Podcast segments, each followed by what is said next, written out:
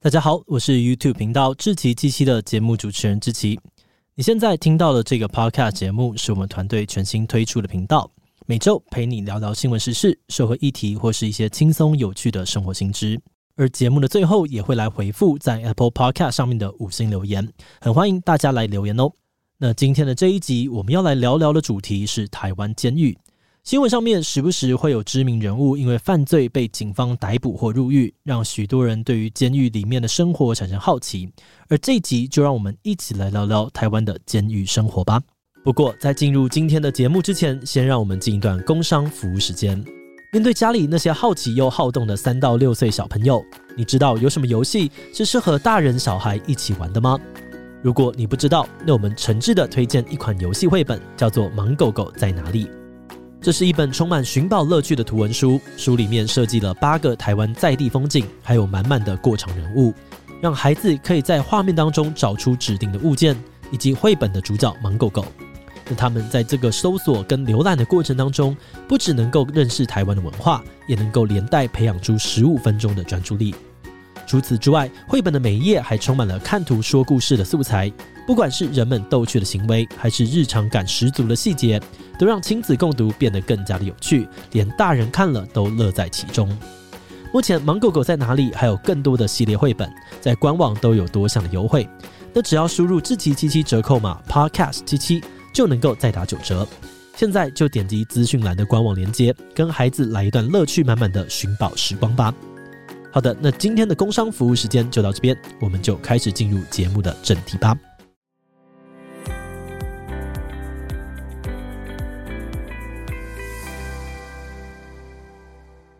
每次在重大案件发生的时候，大家都会很关注犯人会被关多久，因为对很多人来说，坏人就应该要被关越久越好，这样才算是有惩罚到他们。不过同一时间有另外一个说法，觉得说，哎，现在的坐牢根本不辛苦啊，坐牢甚至比当兵还要爽，根本不算是什么惩罚。那实际的状况到底是如何呢？今天的这一集 Podcast，我们就会跟大家一起来了解台湾监狱到底长什么样子，然后也会来讨论个看监狱到底有没有用的问题。好的，那我们就从最基本的台湾监狱有多少间开始说起吧。目前在台湾真的被称为监狱的地方，总共有三十间，收容了大概是四万七千多名的受刑人。只不过比较少人知道的是，台湾的监狱其实还有分不同的种类。首先是一般的监狱，就会分成男子监狱跟女子监狱。再来还有专门给未成年受刑人的监狱，这类型的监狱也被称为是少年矫正学校，全台只有四间。那像是在这些被称为是矫正学校的监狱里面，就会提供国小、国中、高中、高职的学程。提供这些课程的目标，主要是希望未成年的受刑人可以继续的接受正规教育。那这样子，他们在未来离开矫正学校之后，也比较有能力可以改过自新，适应社会生活，达到矫正的目标。最后，还有一种最特别的监狱，叫做外役监狱。这种监狱是没有围墙的，而且里面所谓的牢房也长得跟一般的民宅非常的类似。虽然在外役监狱的受刑人每天都还是要做监狱指派的工作，但因为可以自由的在园区内走动，跟家人见面的时间也可以比较长，因此常常被认为是最爽的监狱。但是会有这种监狱存在，并不是想让特定犯人过比较爽。他设立的目标是希望受刑人可以在管理非常严格的一般监狱，到完全自由的正常社会中间，可以有一个过渡的阶段，让受刑人重新练习在自由的环境中自主管理的能力。只不过因为这种监狱管理上面比较困难哦，因此全台湾只有三间而已，收容的条件也定得很严格。所以，照目前的数据来看，全台湾还是有超过九十八 percent 的受刑人都是关在一般监狱里面。那下一个问题就是，这些人是怎么进到监狱的呢？诶，这个问题听起来很像废话，而、啊、不就是犯罪的人就会进监狱吗？但实际上，进监狱呢，并没有那么的简单，它有点像是我们在办入学手续一样，是有一整套流程要跑的。举例来说，我们要能够入学，就要先有学籍。那要入狱的话呢，就要先被判刑，才会获得进监狱的资格。而再来是入狱时，也要证明你的入狱资格，像是检察官发的指挥书以及法院的判决书，就是入狱时不可或缺的重要文件。因此，大家会发现，有些案件明明新闻报得很大，但人却迟迟还没被抓去关。那很有可能哦，就是因为判决还没有正式下来，或是检察署还没有定好他的入狱时间，文件还不齐全，所以还没有办法进去。不过，等到万事俱备的时候，受刑人就必须依据检察官定好的时间到监狱报到。那在入狱的当天，除了要确认身份跟刚刚说的文件之外，还要执行健康检查，确认他没有严重的传染病。之后呢，还要再进行一次安全检查。这个时候会要受刑人全身脱光光，包含舌头、生殖器、肛门、脚底都会被详细的检查。而另外，在这个时候，他们身上所有的衣服还有钱也都会被收走。而衣服的部分要等出狱的时候才会还给受刑人，而钱就会变成监狱帮受刑人保管的保管金。再来，受刑人就会被送去按压指纹、拍照片，然后听入监讲席。听完之后，就会开始分配牢房，然后让受刑人去理平头跟洗澡。而这个时候，监狱会提供一个所谓的监狱新手包，里面会有他们要穿的刑服，以及内衣裤、牙刷、牙膏、毛巾、卫生纸、香皂各一件。那新手包以外的东西，像是棉被啊，还有盥洗用具等等，都得要自己花钱买。所以刚刚说到的那个保管金就很重要，因为得要稍微带一点钱进来，你才有足够的保管金可以买棉被、盥洗用品跟额外的内衣裤。那要完成这一连串的手续，受刑人才算是真的入狱。那在监狱里面的生活到底长什么样子呢？虽然有很多新闻都报道过，现在监狱的环境已经比以前改善很多了，但对于一般人来说，监狱应该都还是很难适应的地方。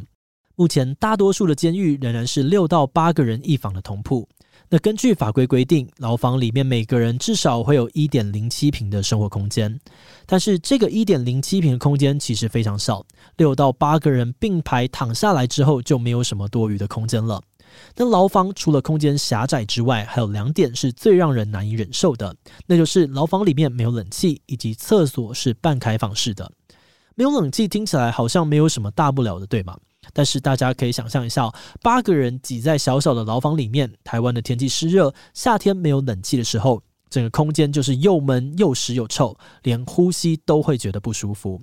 而另外一点呢，是这个牢房里面厕所是半开放式的，这个厕所又被称之为是水房，它的范围非常的小，就是只能够容纳一个人能够坐上厕所，可以舀水冲澡的地方而已。而且这个区域只会用一面半身高的墙跟其他区域隔开，因此无论是你洗澡啊或者上厕所，室友都是可以轻易看到的。而且排泄物的味道也完全没有办法被阻隔，所以每次有人上大号的时候，味道大家都得一起闻。更辛苦的是，他们的马桶不是冲水马桶，只能够用人工舀水冲，甚至呢，每天能用的水量还是固定的，所以想要尽情的冲马桶都不行。只不过不少受刑人都说，这些硬体设施上面的克难都还是有办法习惯的。真的令人感到痛苦的，其实是监狱里的日常生活，因为在监狱里每一天的时间都要照表操课，虽然每间监狱的时间表可能会有点不太一样。但基本上都是早上六七点要起床，晚上九到十点要睡觉，而这中间大家起床、睡觉、吃饭、工作的时间都是固定的。如果没有特殊状况的话，受刑人在上午跟下午的这两个时段要集体到工厂工作，而这些工作通常都是一些劳力密集而且低附加价值的工作。比如说，像是大家在百货公司拿到的纸袋，十个里面可能有九个都是从监狱出产的。之前政府发放的三倍券还有五倍券，也都是请受刑人分装的。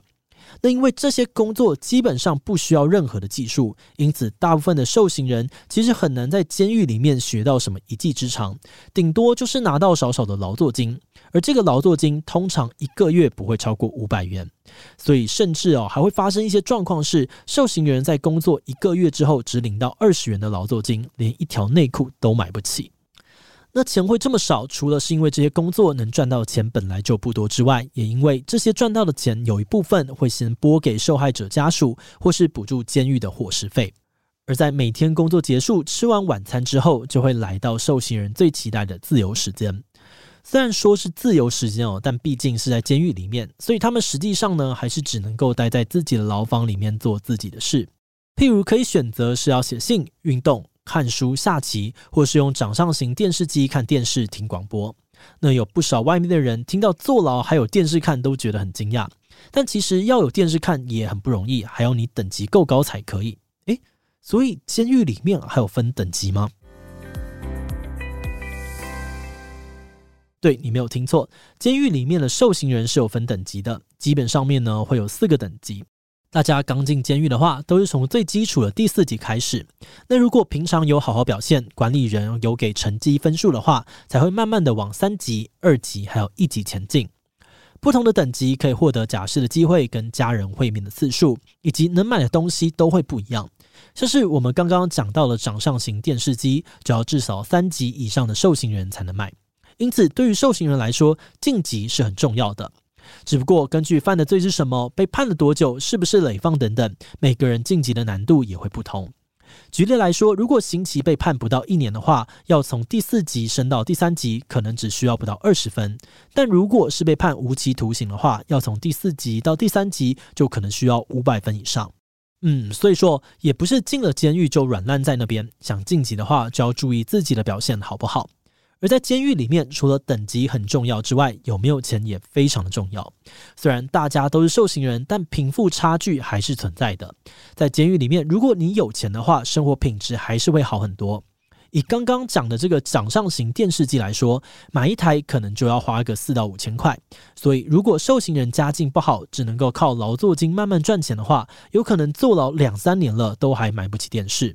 但买不起这些娱乐产品都还算还好，大不了呢就少一点消遣而已。但如果连日常用品也买不起，就真的麻烦了。我们刚刚有讲到，一进监狱发的新手包里面的东西都只有一份，所以如果像是牙膏、卫生纸用完了，或是内衣裤不够用，都要自己再另外花钱买。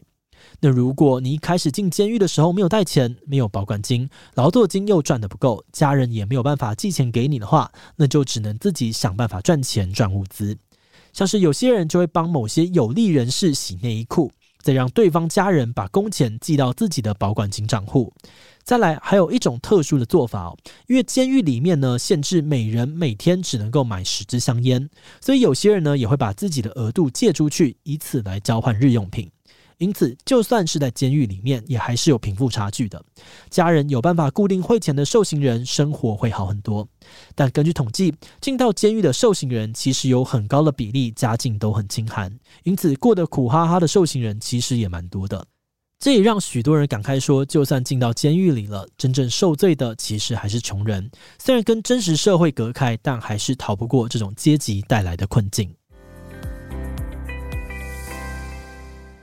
大家在听完关于台湾监狱的基本介绍之后，觉得入狱的生活如何呢？曾经有受刑人分享说，他在狱中的生活可能真的不算辛苦，但却非常痛苦。痛苦的原因，除了我们刚刚讲到的贫富差距啊，或者权力差异的问题之外，监狱里面不自由的生活以及毫无意义的时间，就是最大的折磨。许多被关过的人都提到说，在坐牢的时候，大部分的时间都是没有意义的，所以基本上他们做的每一件事情都只是在消磨时间，真的是虚度光阴。因此，很多人都说，监狱真的是他们一生最不想去的地方。而我们可能在新闻里面看到的所谓过很爽的监狱，其实都是极少数受刑人才能使用到的资源。而那些再犯率高或是本身条件没有那么好的受刑人，反而很少有机会让自己在狱中变好或进步。而这一集的最后呢，我们团队也想要来简单的分享一下制作时的想法。我们自己对于台湾监狱生活的现况感觉其实很矛盾，在感性上面会觉得做错事情的人去体会这种等级的痛苦很合理，是他们应得的。但从理性上面思考的话，又会想到大部分的受刑人总有一天要回归社会。如果他们在监狱里面只有受苦，但却很难变好，学到一技之长，那等他们出狱之后，会不会还是很容易再次犯罪呢？因此，我们觉得除了惩罚之外，监狱该怎么强化校正的功能，让这两者达到平衡，其实也是另外一个很值得思考的问题。好的，那今天关于台湾监狱的介绍就到这边，接下来我们就要来进行我们留言分享的部分啦。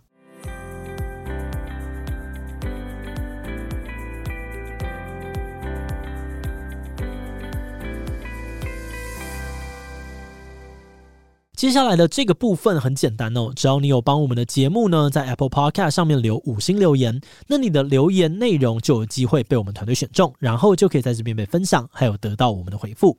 不过，因为台湾监狱这一集在 YouTube 上面的影片收到了很多很有意思的留言，我们觉得蛮值得跟大家分享的，所以今天呢，我们就先从影片留言挑一些来跟大家聊聊。那第一则留言是来自 Emma Lee 这位观众哦，这个留言有点长，我稍微的念快一点点。他是这样说的：我在年轻的时候不懂事，变成了诈欺的同伙，而去吃了一年的牢饭。说个简单的几件哦，监狱里面窃盗犯、吸毒犯、枪炮犯这三种呢是最多的，多到数不清。而性侵犯在里面被称为是香蕉。通常呢，只要一进去牢房，里面的同学呢几乎都会先问你是什么案件。如果是性侵犯，可能会在管理员看不到的地方先打你一顿，或是一群人围起来不让监视器看到，然后再扁你一顿。香蕉在里面的地位是最低的，洗碗、洗马桶等等都要全包办。那如果你是有钱人，可能会不太一样。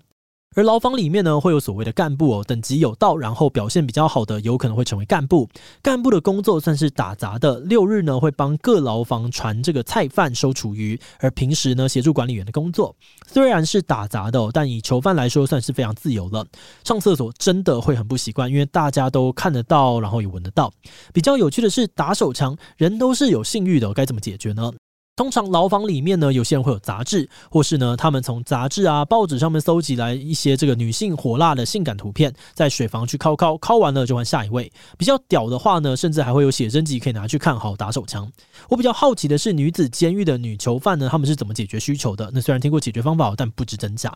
而除了纸袋之外呢，还有金纸、各节礼盒、纸腻法。这个洗发精上面头等等，也几乎都是监狱的工作。大约一个月呢，就会下工厂，有的可能不用一个月。在下工厂前的日子呢，很痛苦，每天几乎都是打坐听佛经。而有的人呢，在下工厂前就会被移去别的监狱，去哪个监狱不一定要看你的罪名跟各县市监狱的人数来决定。哇，感谢这个分享，非常非常的完整诶。好，我是没有办法补充太多，但我过去的确有是有听说过性侵犯是在里面地位最低的，没有错。好的，那第二则留言呢，是来自于 Jerry Liu 的留言呢，这也是比较常分享。他是这样说的：我自己是定期支援台北监狱的医疗人员，当然能带来卫生科的都是表现还不错的犯人，但是重刑犯我也有遇过。以前 CDC 有个普筛监狱内肺结核的计划，就让我每个礼拜就会接触到刑期十年以上的重刑犯。我必须得说，你可以看到进监狱之后呢，对于绝大部分人的性格都有非常大的影响。即使是暴力犯呢，都很愿意坐在那里听你慢慢的说话。我相信他以前应该是办不到的，而且他们都会互相称为同学，狱方人员呢也会称呼他们同学，就是希望把监狱当成是一个教育的机构，而不是单纯囚禁他们的地方。接触久了以后，你可以感觉得到，他们绝大部分的人内心当中都还是很天真的青年，他们会跟你炫耀他的作品，走在路上会跟你打招呼，会帮你拿椅子，会跟你问好之类的，甚至比我在外面医院碰到的病人都还有礼貌。我并不是说要大家原谅他们犯的罪，或是同情他们的处境，我只是想表达，其实一个人在不同的时期或者环境都会被塑造成不同的样子，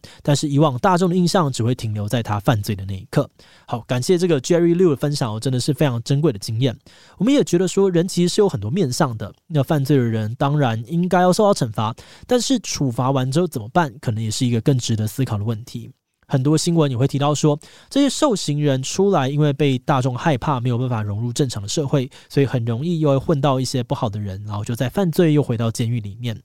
那当然，我们也理解说，这种大众观感的事情，不是一下想改就可以改过来的啦。平心而论，我们自己如果在现实里面遇到受刑人，可能也还是会觉得不安跟害怕。不过这部分或许就是要靠一步步透过对话跟理解来处理的了。那么这部影片呢，跟这一集的 Podcast 也是希望能够尽一份力，希望对身在其中的大家有些帮助。